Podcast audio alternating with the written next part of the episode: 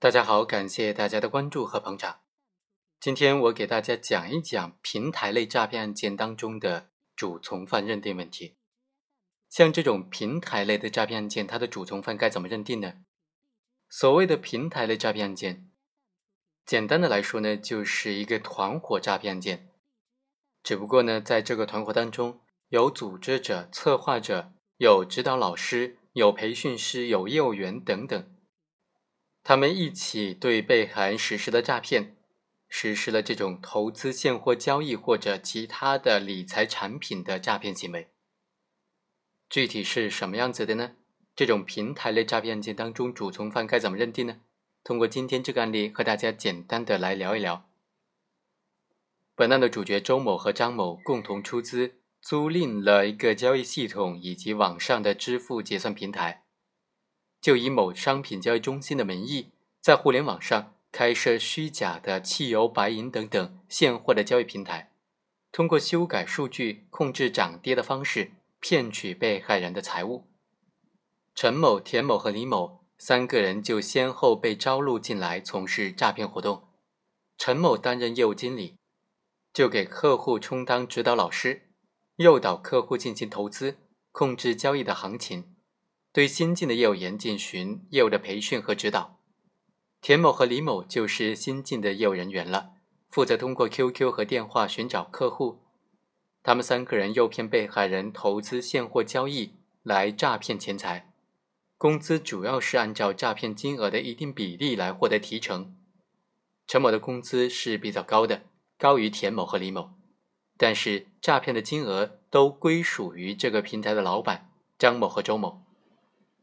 之后呢，陈某、李某和田某三人一同归案，但是对于陈某、田某和李某是主犯还是从犯，还是说部分人是主犯，部分人是从犯呢，就产生了很大的争议了。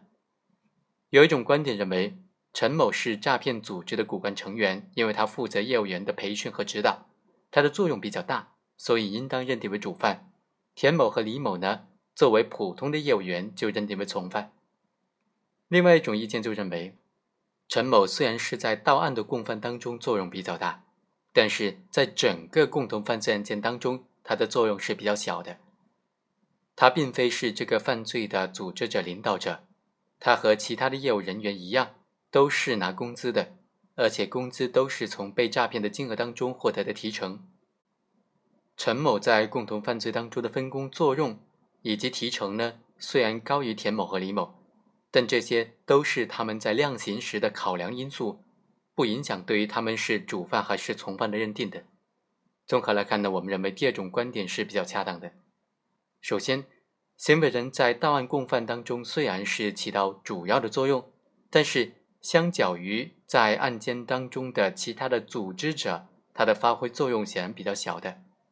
从整个共同犯罪的组织当中，应当认定为是从犯。在本案这个诈骗案件当中，就这三个到案的人的关系来看，陈某是业务经理，负责业务的培训；田某和李某则是业务员，陈某指导和培训田某等等两个人。所以在诈骗犯罪案件当中，它的作用明显是比较大的。在整个犯罪过程当中呢，这个平台的老板张某和周某最早产生犯意，提供资金、场地、装备和租赁平台，完成了整个的组织、实施、策划等等犯罪活动。诈骗所得的利益也直接归属于他们两个人，所以他们两个人才是主犯。陈某和田某、李某都是他们招录进来的。受到张某这两个主犯的雇佣安排和指使，从事相关的诈骗活动，所以这三个人在共同犯罪当中的作用和地位都是辅助性的。第二，对于诈骗类犯罪行为人量刑的时候，他们有没有从侵害的法益当中获利，获利的多少，这并不是决定他刑罚轻重的唯一的依据，还应当结合他在共同犯罪当中的分工作用来综合考量判定。当前呢，像这种通过网络实施的各种诈骗的手段是不断的翻新。以理财诈骗，其实这种形式啊，已经成为重要的重灾区了。通常情况之下，从被害人被引诱进所谓的理财体验群，到愿意投资，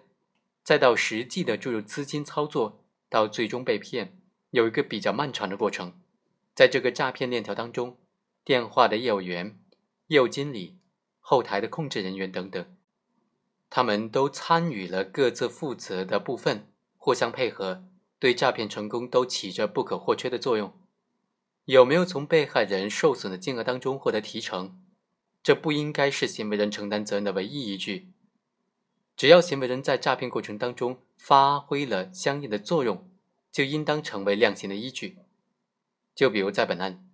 陈某作为业务经理，负责对田某和李某等等业务员进行培训工作，安排发布虚假的信息等等，他的作用大于一般的业务员，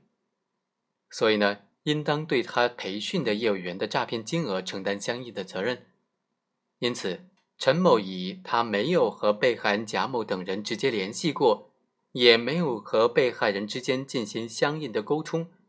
所以不应当对被害人的损失承担责任。这种辩解显然是不成立的。同时啊，因为诈骗所获得的提成也高于一般的业务员，这就说明他的诈骗金额是比较高的。反映了他的主观恶性比较大，所以量刑的时候应当更加重。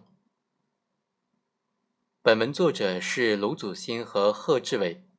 感谢他们对这个问题的深入的分析。我们下期再会。